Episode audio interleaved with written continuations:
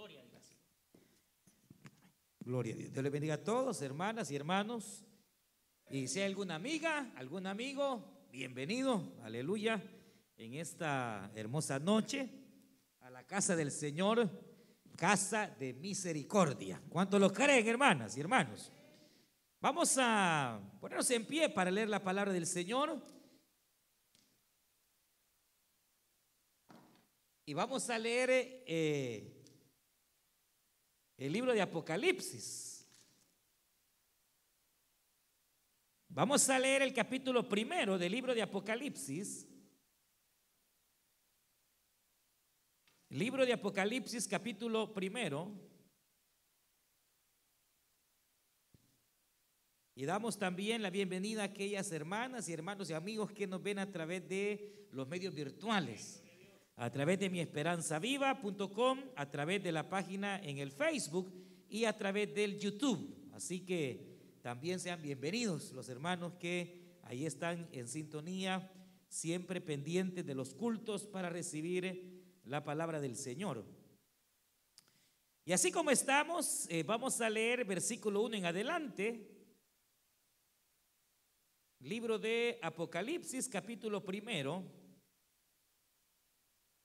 Y dice la palabra del Señor, ¿lo tenemos? Dice, versículo 1, la revelación de Jesucristo que Dios le dio para manifestar a sus siervos las cosas que deben de suceder pronto. Y la declaró enviándola por medio de su ángel a su siervo Juan que ha dado testimonio de la palabra de Dios y del testimonio de Jesucristo y de todas las cosas que ha visto. Bienaventurado el que lee y los que oyen las palabras de esta profecía y guardan las cosas en ellas escritas, porque el tiempo está cerca, aleluya. Juan a las siete iglesias que están en Asia, gracia y paz a vosotros del que es y que era y que ha de venir, y de los siete espíritus que están delante de su trono, y de Jesucristo el testigo fiel, el primogénito de los muertos y el soberano de los reyes de la tierra, al que nos amó y nos lavó de nuestros pecados con su sangre. Y nos hizo reyes y sacerdotes para Dios su Padre. A Él sea la gloria e imperio por los siglos de los siglos. Diga amén. Diga conmigo, amén. He aquí que viene en las nubes y todo ojo le verá y los que le traspasaron y todos los linajes de la tierra harán lamentación por él. Sí, amén. Yo soy el alfa y la omega, el principio y el fin, dice el Señor, el que es y que era y que ha de venir el Todopoderoso. Aleluya. ¿Cuántos lo creen? Vamos a orar Voy a invitarle a que cierre sus ojos y vamos a, vamos a orar y a decirle, Padre nuestro que estás en los cielos, te damos gracias por cada vida, Señor, que tú has traído en esta oportunidad, Señor, a tu casa, a tu iglesia. Queremos rogarte que tú bendigas, Señor, cada hermana, cada hermano, cada amigo. Queremos rogarte que tu palabra, Señor, venga sobre nuestras vidas. Que tu palabra hable, Señor, a cada corazón, a cada mente. Que nos aliente, que nos exhorte. En el nombre de Cristo Jesús de Nazaret. Espíritu Santo, te rogamos que esta palabra que hemos de disertar, tú la respaldes. Y que esta palabra no vuelva vacía, sino que haga una grande obra en cada vida, en cada corazón. En el nombre de Jesús, rogamos que sanes al enfermo que fortalezcas al débil, Señor. En el nombre de Cristo Jesús de Nazaret. Que seas tu Señor, rompiendo toda atadura, toda cadena. y dando, Señor, respuesta a toda petición. En el nombre de Cristo Jesús de Nazaret. Gracias Padre, gracias Hijo y gracias Espíritu Santo. Amén Señor y amén. Gloria a Dios. Pueden tomar sus asientos, hermanas y hermanos. Y tenemos, hermanos, dos, dos buenas noticias. Eh, la primera, hermanos, es que eh, vamos a estar estudiando el libro de Apocalipsis los días martes. ¿Cuánto dan gloria a Dios, hermanos? Usted sabe que la venida del Señor está cerca y creo que es muy importante. Eh, yo he decidido dar un libro en cada, a cada culto y entonces ustedes son los escogidos para Apocalipsis, aleluya. A lo mejor algún otro culto también, pero eh, pienso y siento de parte del Señor eh, la necesidad de estar recordando las verdades de este libro del Señor ante el tiempo realmente que estamos, hermanas y hermanos, viviendo. Así que eh, trate de no perderse ahí los diferentes temas. Vamos a hacerlo de tal manera que vayamos, hermanas y hermanos, tratando de asimilar lo más que podamos las verdades que este libro del Señor tiene. Así que esperamos de parte del Señor, pues eh, eh, el poder eh, tratar de captar, entender lo que Dios quiere decirnos cada, en cada servicio y sobre todo en este servicio que estaremos estudiando el libro de Apocalipsis. Bendito el nombre del Señor. Y otra buena noticia es que por ahí como que ya hallaron la vacuna, ya la tienen de esta cosa. Así que mire qué bueno, Dios es bueno. Parece que hay una universidad y una empresa ahí que eh, al parecer ya tiene, han hecho pruebas en más de 1.200 personas por ahí, todo está bastante bien. Así que, ah, pues sí, por, para que los que por alguna razón todavía no se animan, pues ya se van a animar, tal vez con la vacunita, para que se vengan a recibir la palabra viva del Señor, hermano. Aleluya. Gloria a Dios.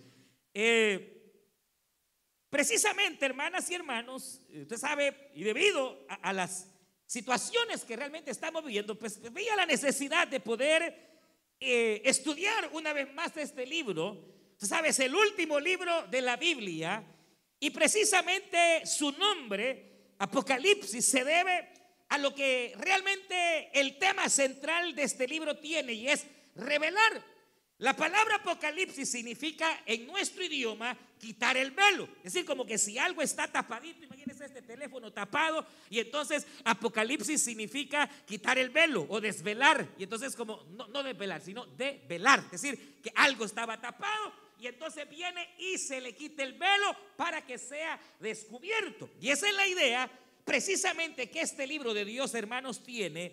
El hecho de eh, traer la revelación es decir, lo que estaba guardado, lo que estaba reservado, quitar el velo y darlo precisamente a conocer.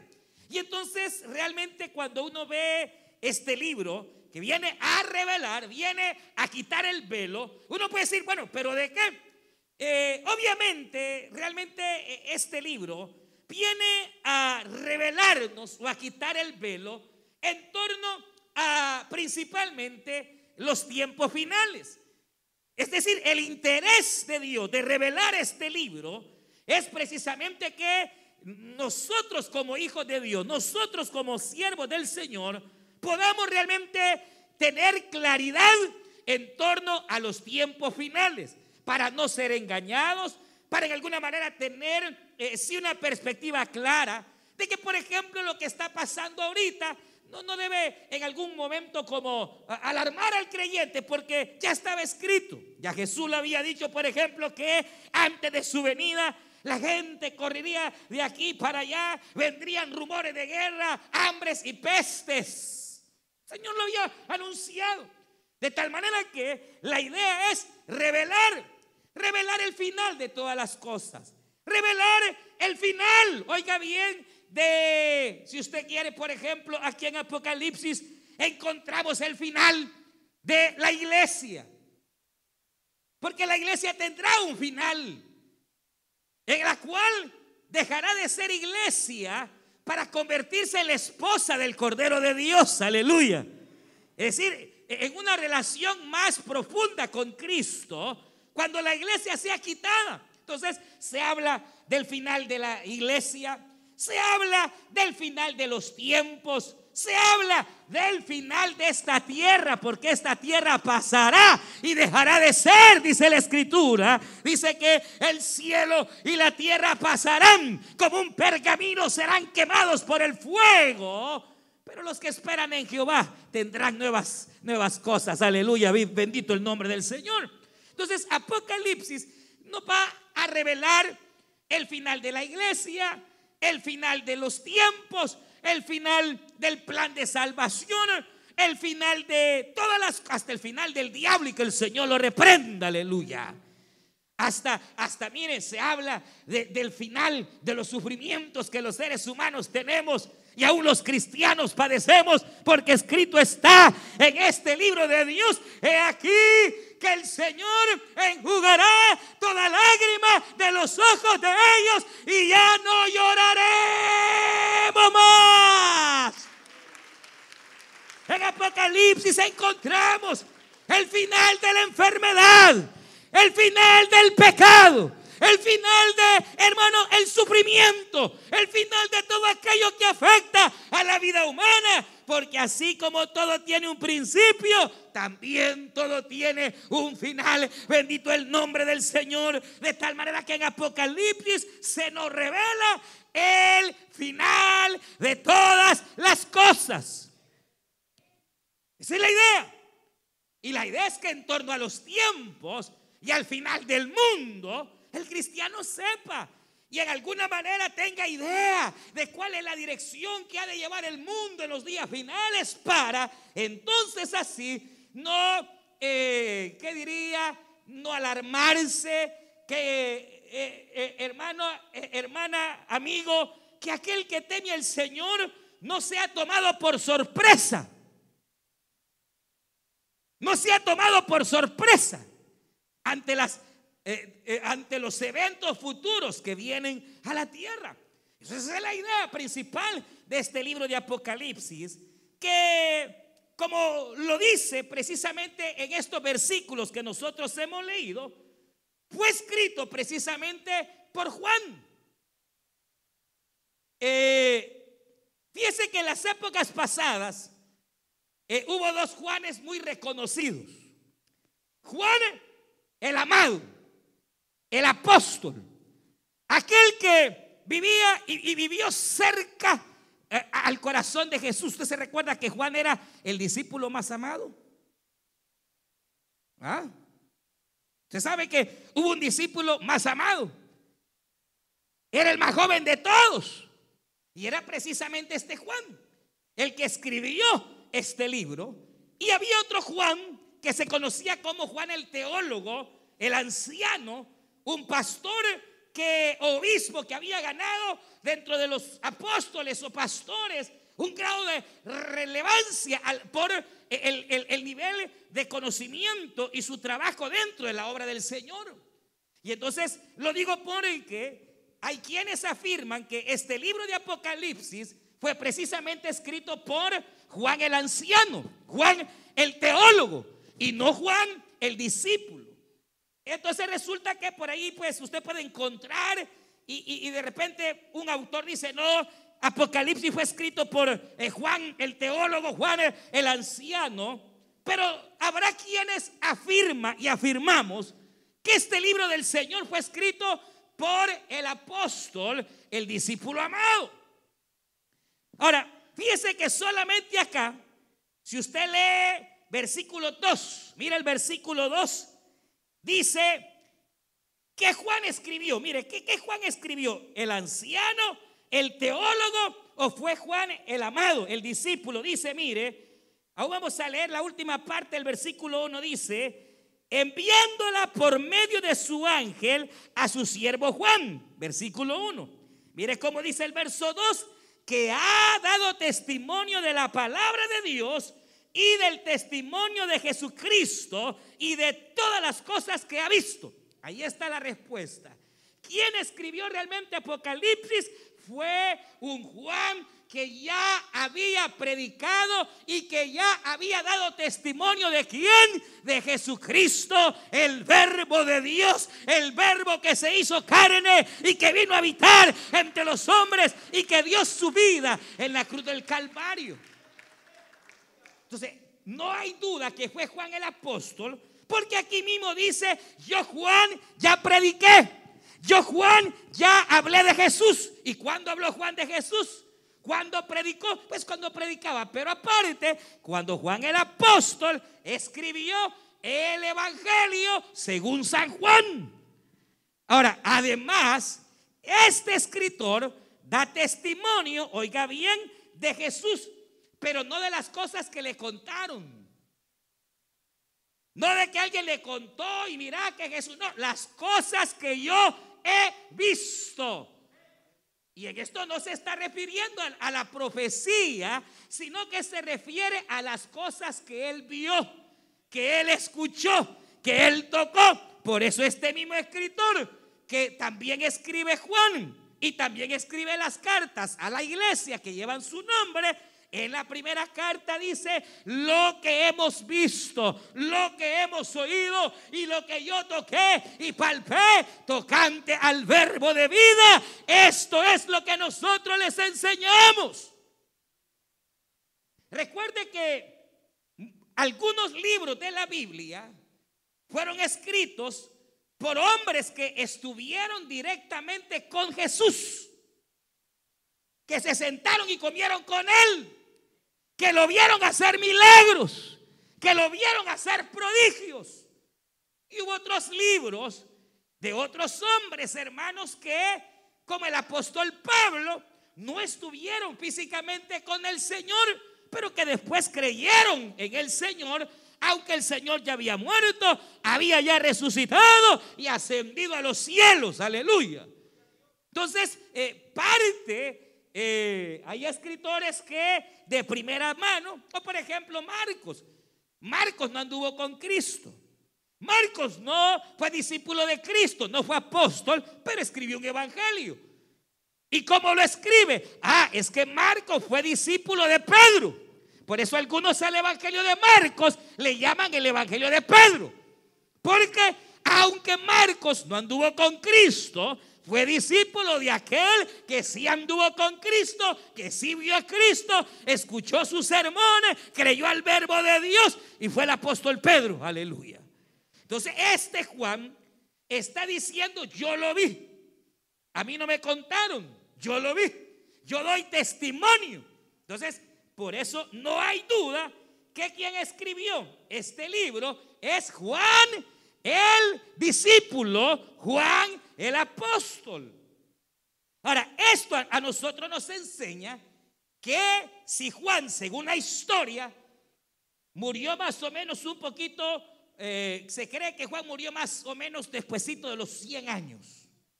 Entonces, cuando Juan escribe, obviamente él, lo vamos a ver más adelante, él ya es un anciano, él ya es una persona de mucha edad, que tendrá tal vez 90 eh, años, 80 años eh, o más, lo que indica que esta carta o esta, e, este libro fue escrito más o menos en el año 90 o en el año 100 de la era cristiana.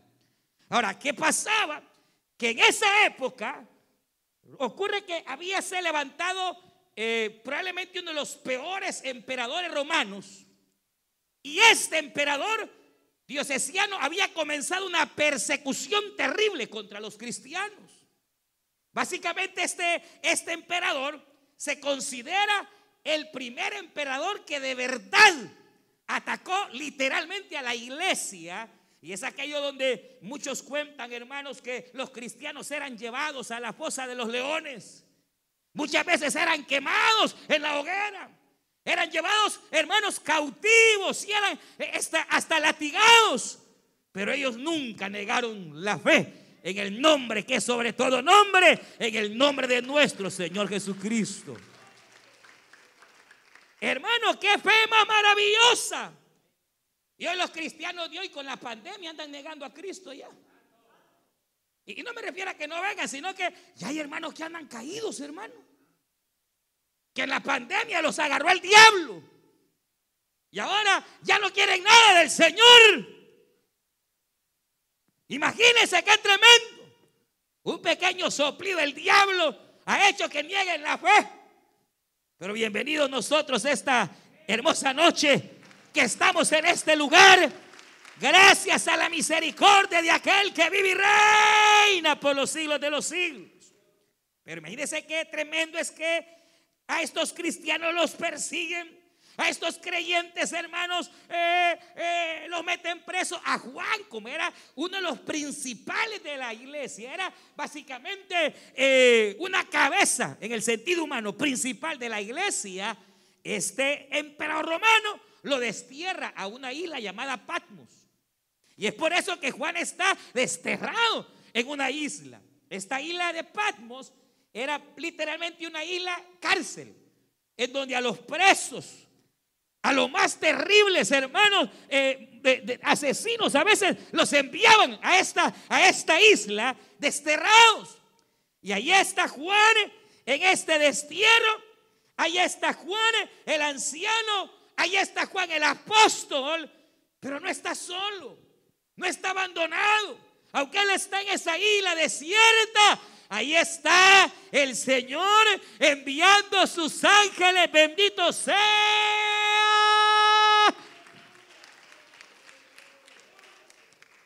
Y es que, mire, hermano, hay algo muy especial. Y es que, eh, mire, eh, dice, dice la palabra del Señor, dice, la revelación de Jesucristo que Dios le dio a Juan para manifestar los tiempos a los hombres. Así dice. Léalo.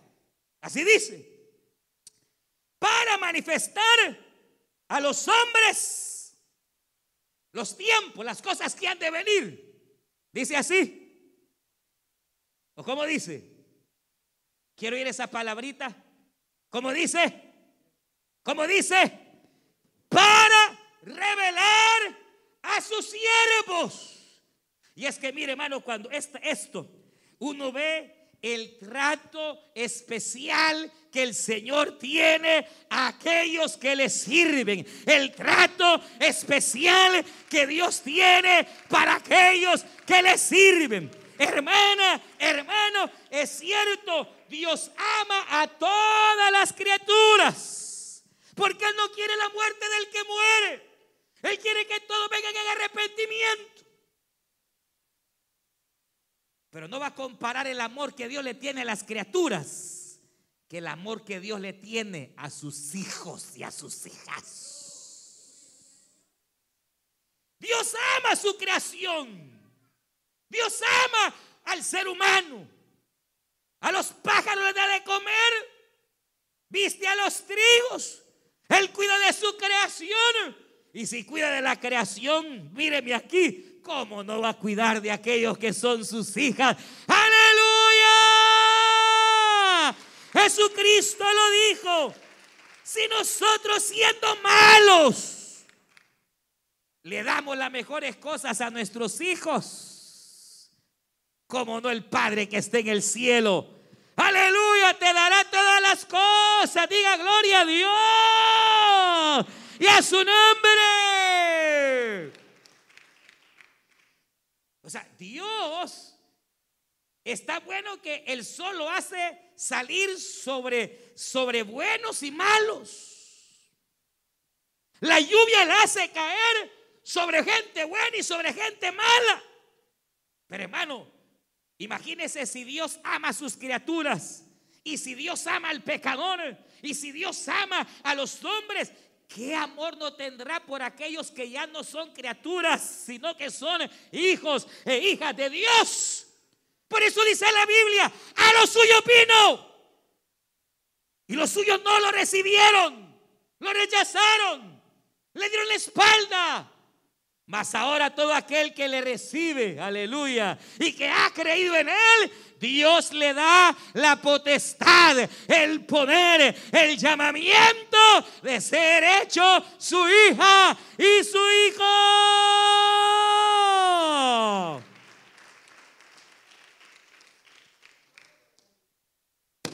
Ve acá.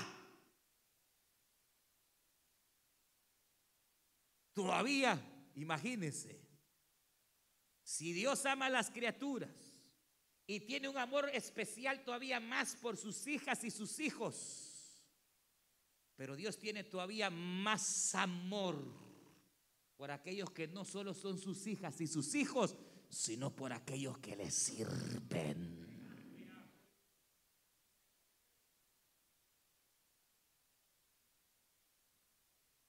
Se la voy a poner así un día. El Señor le dijo a los discípulos, ustedes me han servido, son mis servidores.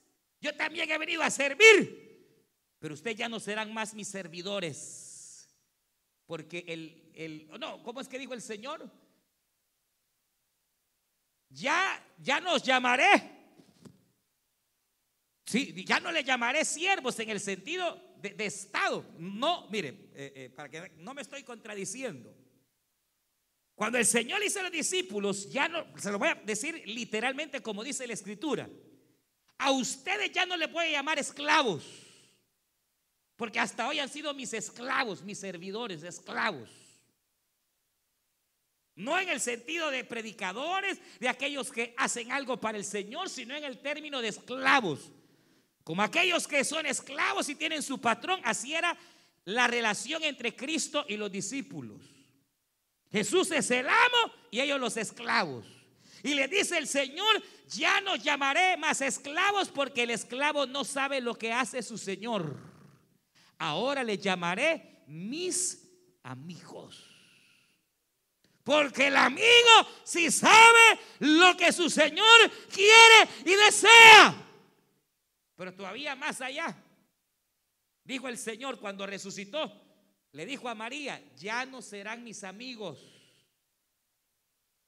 ahora serán mis hermanos. Y le dice, ve y dile a mis hermanos y a mis hermanas que yo he resucitado y que he vencido la muerte, aleluya, y que por tanto si yo he vencido, también vencerán. En el sentido de relación, en el sentido de aprecio, obviamente, en alguna manera, cuando yo hablo de que Dios ama mucho más a aquellos que le sirven, es aquellos que voluntariamente, voluntariamente, dedican parte de su tiempo para servir a Cristo, para hablar del Señor para predicar su palabra. Por eso es interesante cuando, hermano, Dios va a revelar los misterios. Dios va a revelar los tiempos, los finales.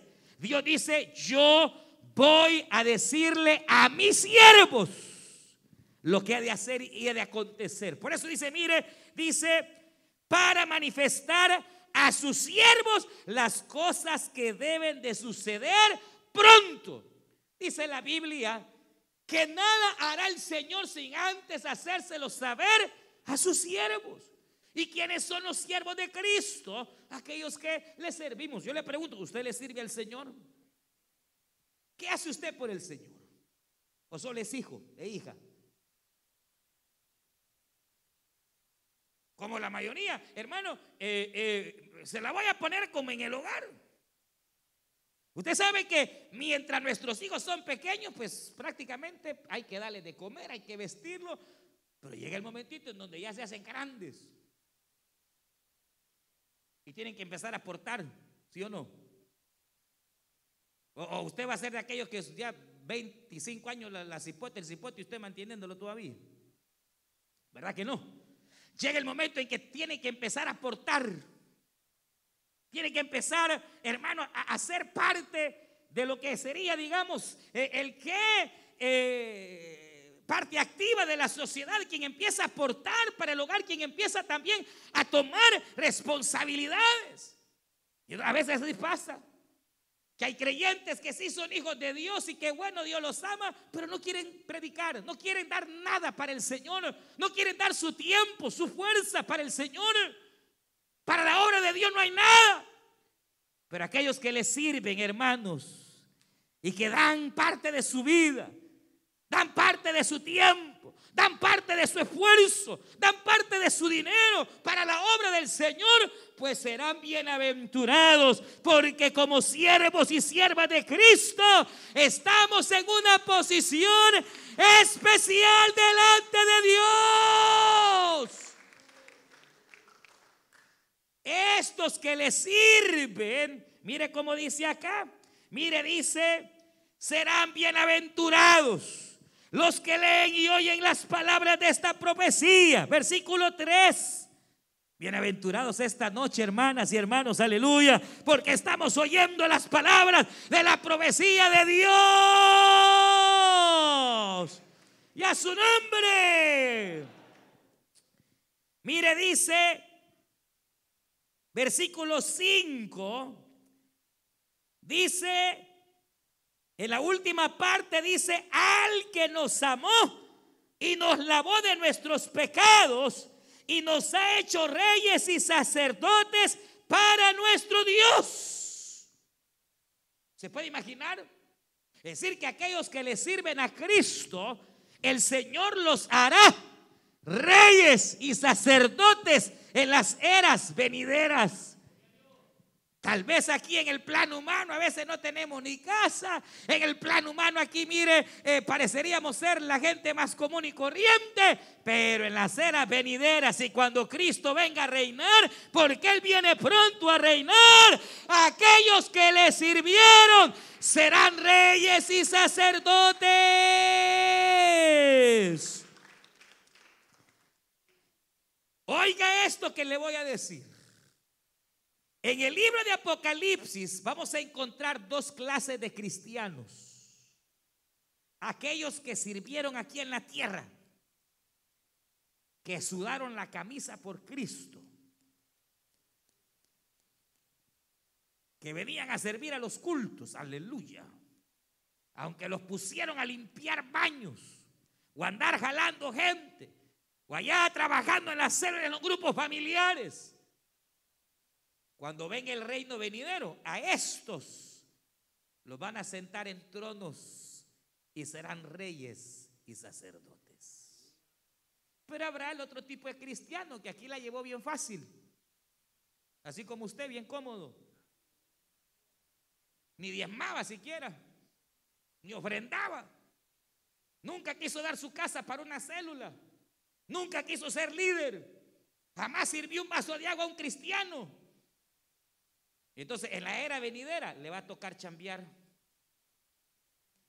Y allá, en la eternidad, no va a reinar, sino que va a ser siervo. Y lo que no hizo aquí lo va a hacer eternamente para siempre.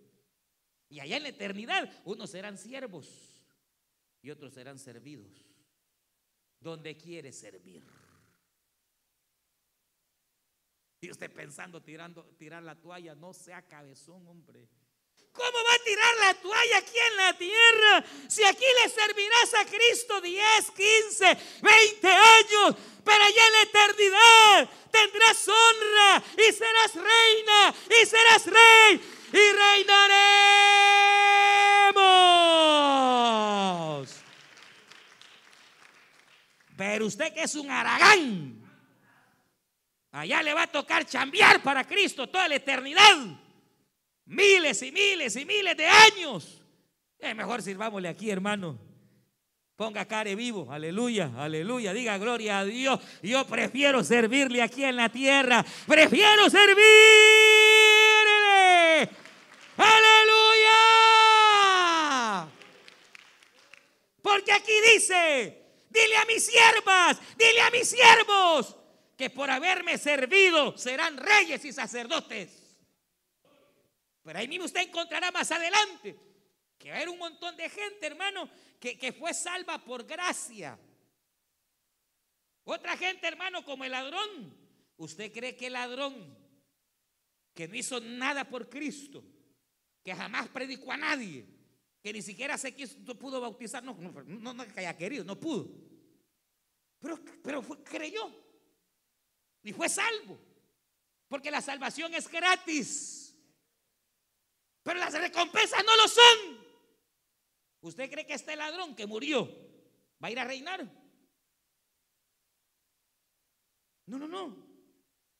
Va a ir a trabajar, a servir, a hacer lo que no hizo en su vida.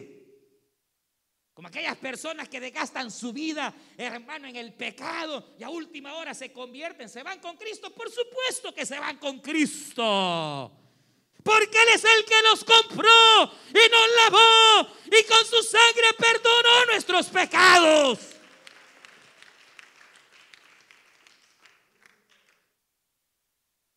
Un año, dos años fue cristiano y murió. Bueno, le va a tocar servir en eternidad.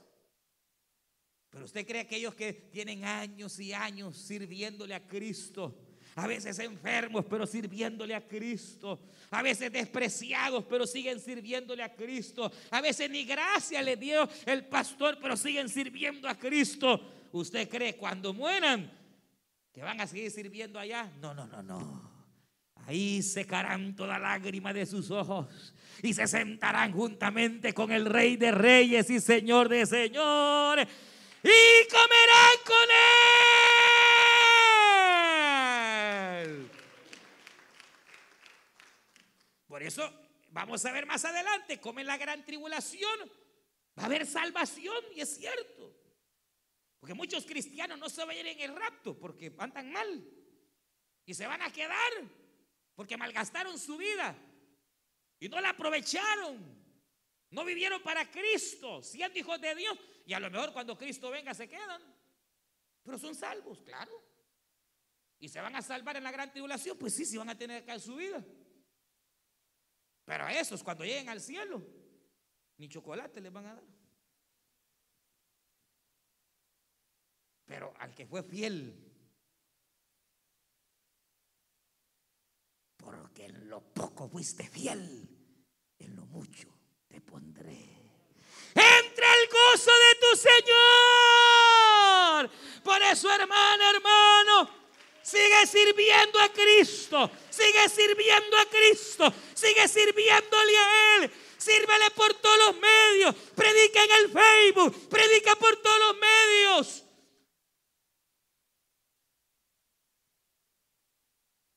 Agarre grupo familiar. De su casa para una reunión. Aún en esta época de coronavirus se necesitan siervos de Cristo, aleluya. Y no se dejen baucar, hermano. Mire, hay algunos anfitriones que no quieren el grupo, háganlo virtual. Pero háganlo en el nombre del Señor, aleluya. Claro, que sea gente que de verdad se está cuidando, pero no me venga a decir un anfitrión que ahí anda vagando, hermano. Para ir para abajo en los parques.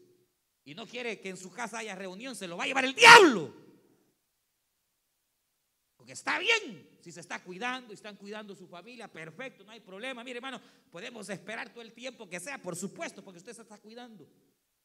Pero si usted no se está cuidando y ahí anda para arriba y para abajo, aprovechando el verano y no quiere grupo en su casa, se la va a ver con Dios. Conmigo no. De todas maneras, nadie me sirve a mí. Yo le sirvo a usted, usted me sirve a mí, pero le servimos al Señor. O sea, todo lo que yo hago por usted, usted por mí, es para el Señor que lo hacemos. Es a Cristo a quien le servimos, es al Rey de Reyes y Señor de Señores, al que un día traerá recompensa. Es el Señor el que ha de ver. Pero hay que tener cuidado también, hermano, así que no se dejen buscar. Ahora, si son hermanos que sí se están cuidando, pues está bien, esperamos lo que haya que esperar. Ya esto va a pasar en el nombre del Señor. Ya esto va a pasar en el nombre del Señor. Primeramente va a pasar en el nombre del Señor. Pero no desista de servir.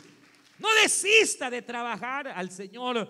No, no, no desista de hacer la obra de Dios, hermano, por todos los medios. Y Dios lo va a honrar y a su tiempo vendrá grande recompensa. Así que dice, este libro ha sido preparado no para todos.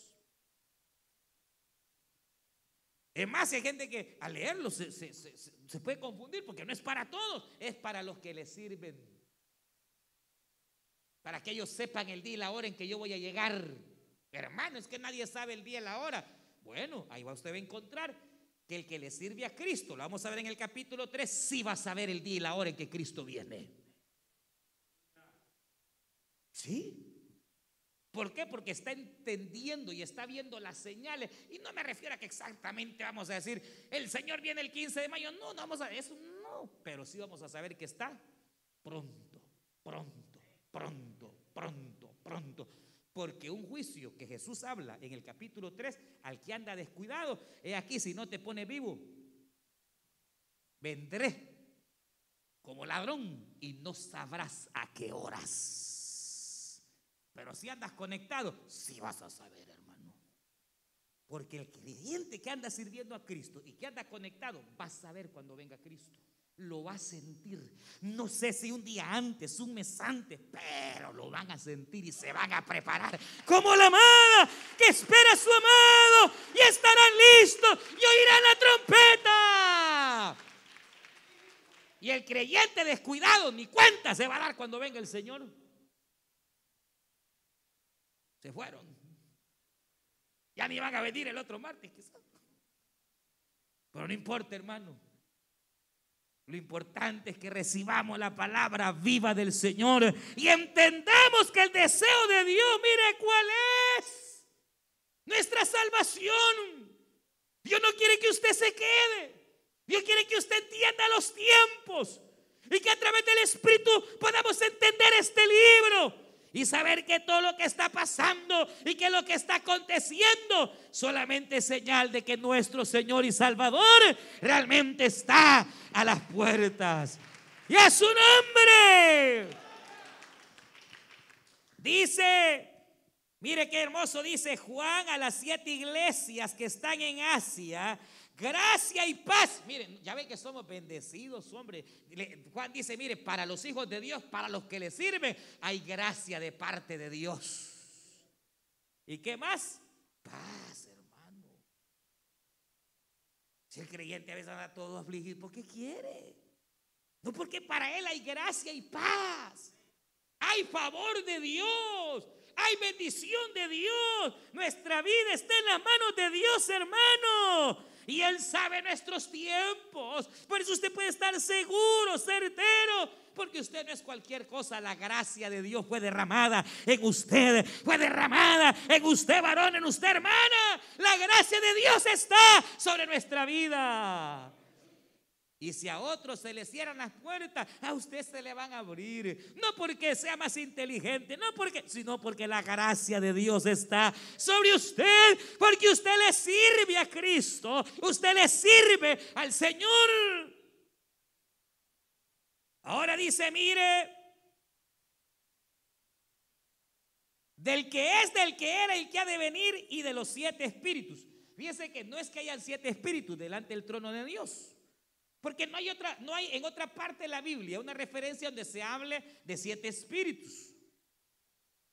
Cuando aquí Juan habla de los siete espíritus es porque siete es plenitud. Siete es el número perfecto de Dios. Entonces, cuando dice Juan, he aquí un mensaje a siete iglesias. ¿Por qué no fueron seis? ¿Por qué no fueron ocho? ¿Por qué no fueron cinco? Porque este mensaje era para iglesias que estaban en el tiempo de Juan, pero también para todas las iglesias de Jesucristo en todas las épocas, en todo, hermano, el tiempo, en cualquier lugar donde se alaba y se glorifique el nombre de Cristo. Y la prueba de eso es que aparece los siete espíritus, pero los siete espíritus no es sencillamente que haya, no, no, está hablando del único y bendito Espíritu de Dios, que es plenitud, o sea, es el consolador, es el Espíritu pleno de Dios. Entonces, aquí hay un saludo trinitario del trino Dios, del Padre, del Hijo que es Jesucristo y de los siete espíritus de Dios, que es un nombre que se le está dando al bendito Espíritu Santo de Dios. bienvenido Espíritu Santo. Te bendecimos Espíritu Santo. Él es la plenitud de Dios. Entonces, hermano, mire qué tremendo, porque lo que está diciendo aquí es este mensaje que voy a dar va a siete iglesias, que eran siete iglesias que existían y que fueron escogidas por Dios para enviarles ese mensaje. Pero el siete representa que este mensaje no era solo para estas iglesias, sino también para usted y para mí y para todo aquel que invoca el nombre del Señor en cualquier parte de la tierra, en cualquier momento de la historia. Bendito sea el nombre de Cristo Jesús de Nazaret. Y luego dice, mire, ¿de parte de quién viene ese saludo? Pues de Jesucristo. Y hay tres referencias de Cristo aquí. Primero dice que Jesucristo es el testigo fiel. E, e, él no miente, hermano. El hombre puede mentir. El hombre no puede fallar. Pero tenemos un Cristo que es fiel y que no falla. Dice el testigo fiel. El que promete y cumple. El que ha dicho que es el camino, la verdad y la vida y que lo es. Por eso algo que vamos a ver en este libro de Apocalipsis es que Jesucristo tiene la preeminencia en todo, hermano. Por eso dice, mire, el testigo fiel y el primogénito entre los muertos. Es decir, el primero que se levantó de entre los muertos por sí mismo. Pero ¿sabe qué quiere decir? Que Jesús es primero. Primero. Él es el primero en todo. Jesucristo es primero en todo. Él es primero en todo. Él es el que tiene la preeminencia delante del Padre, el unigénito, el león de la tribu de Judá, el cordero que fue inmolado, el que pudo desatar los sellos, él es el alfa y la omega, el que murió y resucitó. Él es Emmanuel, Dios con nosotros y Él es la preeminencia delante de Dios. Si solo es que en algunos de ustedes, por la cara que les veo, es que no tiene Jesús el primer lugar. No, aquí no a lo de internet le estoy diciendo, usted no, hermano. Peligroso y me agarra allá afuera. Pero ¿tiene Jesús el primer lugar en su vida?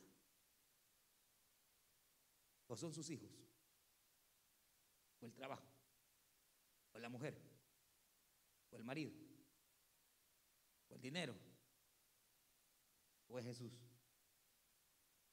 Apocalipsis nos va a enseñar que cuando usted aprende a tener a Jesús en primer lugar, usted es un verdadero siervo y una verdadera sierva de Cristo. Y todo siervo verdadero siempre será honrado por el Padre. Porque todo aquel que honra al Señor, también el Padre le honrará y le vistirá, hermanos, de gracia, de gloria y de bendición. ¿Es Jesús el primer lugar? El Señor aquí en Apocalipsis será el primero y el último. El primero de los resucitados. El primero en todas las cosas. Y es más, dice, mire, el soberano de los reyes de la tierra. Jesús es soberano. Cristo es rey de reyes y Señor de los señores. Él es soberano y el mundo va conforme su voluntad. Y aunque a veces, hermanos, vivamos situaciones que no entendemos y cosas que no podemos explicar, ni nuestra mente nos da en razón, Jesús sigue sentado en su trono y sigue siendo el rey que gobierna sobre todas las cosas.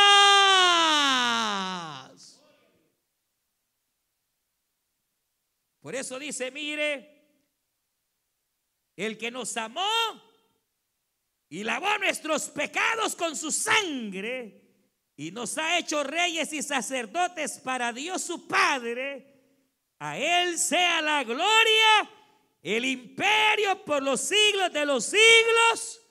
Amén. Y un mensaje clave en Apocalipsis que vamos a estar encontrando es, he aquí que viene con las nubes y todo ojo le verá. Cristo está a las puertas. El Señor está a punto de volver. Diga gloria a Dios.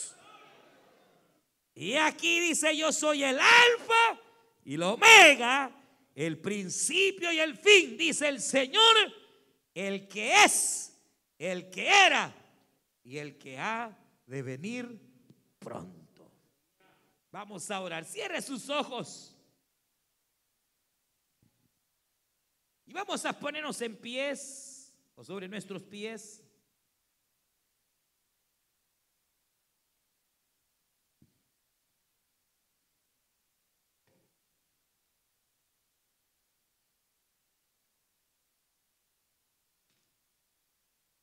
Vamos a cantar esa alabanza preciosa. Recordando que el Señor nos ha hecho reyes y sacerdotes para nuestro Dios, aleluya. Con su sangre. Levante sus manos y digámosle al Señor, con su sangre nos has redimido. Para nuestro Dios. De todo linaje, de todo linaje, pueblo. pueblo,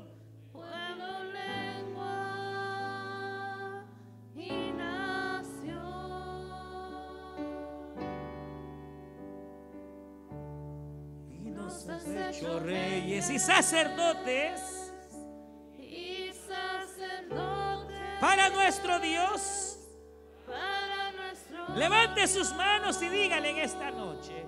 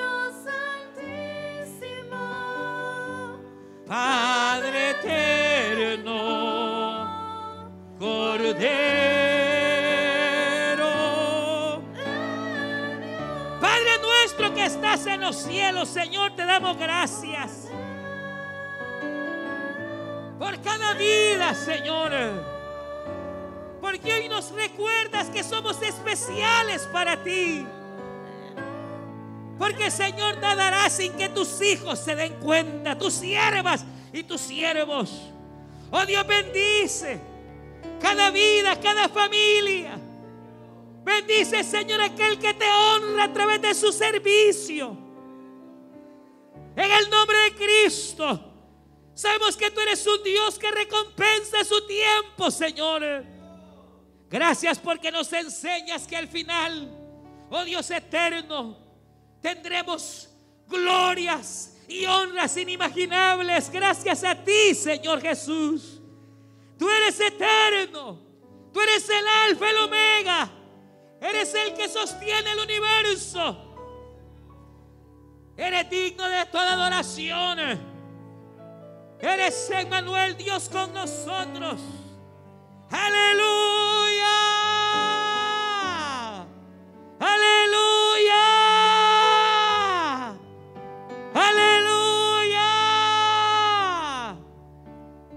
Cristo. Dígale gracias Señor. Danos fuerza. Envía tu sanidad. En el nombre poderoso de Cristo Jesús de Nazaret. Así como estamos, no pierda su comunión con el Señor. ¿Habrá alguien que desee esta noche reconciliarse con Dios? Que ha andado caminando lejos, pero hoy siente la necesidad de volverse a Dios. O sabe que le ha fallado al Señor, pero quiere decirle, perdóname. Yo hoy reconozco que tú eres el que perdona mis pecados y los lavaste en la cruz del Calvario. Habrá alguien que quiere recibir a Cristo por primera vez, nunca antes lo ha hecho. Ahí donde está, yo le invito a que levante su mano derecha bien en alto. Y ahí vamos a orar por usted. ¿Habrá alguien que quiere reconciliarse? ¿O que quiere recibir a Cristo? Con su mano derecha bien en alto. Vamos a orar por usted. Si no lo hay, oramos. Pero en esta oración, si usted lo desea, levante su mano y ahí llegarán a orar por usted. Padre nuestro que estás en los cielos. Te bendecimos, te exaltamos, oh Dios. Te damos gracias por tu palabra. En el nombre de Cristo Jesús de Nazaret. Señor, guarda tu pueblo. Guarda tus hijas, guarda tus hijos. En el nombre de Cristo Jesús de Nazaret. Porque tú eres el alfa, el omega, el principio y el fin, Señor. Ahí donde usted está, hermana, deposite su vida en las manos de Cristo. Yo le invito a que deposite su familia en las manos de aquel que es rey de reyes. Deposite su familia, deposite su vida. Eche todo temor de usted y tenga la paz de Cristo que sobrepasa todo entendimiento, toda enfermedad, toda ansiedad.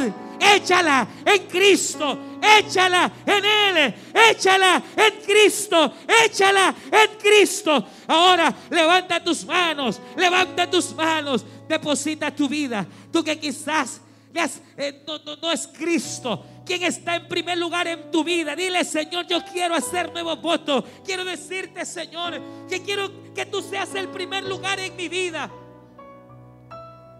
Señor, quiero que tú seas el que ocupe mis pensamientos. Porque tú honras al que honra a ti, Señor. Porque tú honras al que te honra. En el nombre de Jesús de Nazaret. Yo recibo tu paz, dígale, yo recibo tu bendición.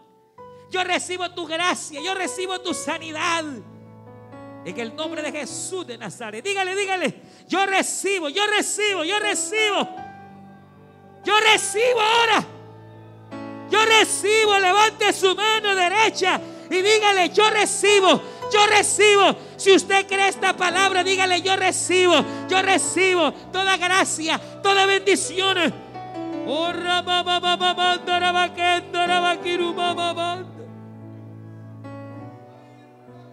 Aleluya, dígale, yo recibo, yo recibo. Ya no te sientas en oprobio, hermana. Tú eres reina de Cristo. Tú eres rey de Cristo, varón. Oh bendito, Él nos hizo reyes y nos ha hecho sacerdotes para nuestro Dios. Tú eres especial tesoro. Eres especial tesoro, mujer. Eres especial tesoro, varón.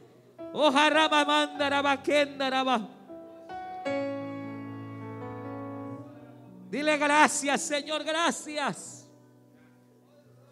Gracias, gracias, gracias. Gracias, Padre. Guarda a tu pueblo, bendícelo. En el nombre de Jesús de Nazaret. Gracias, Señor.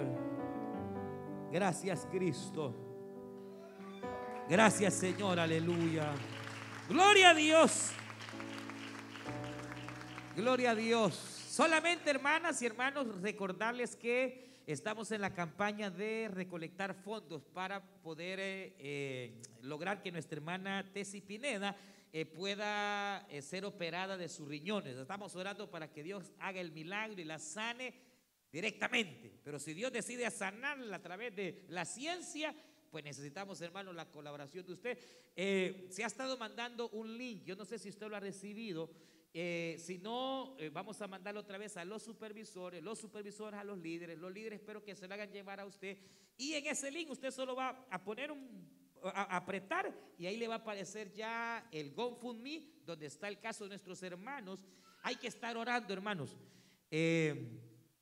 La semana pasada parece que Telemundo los contactó.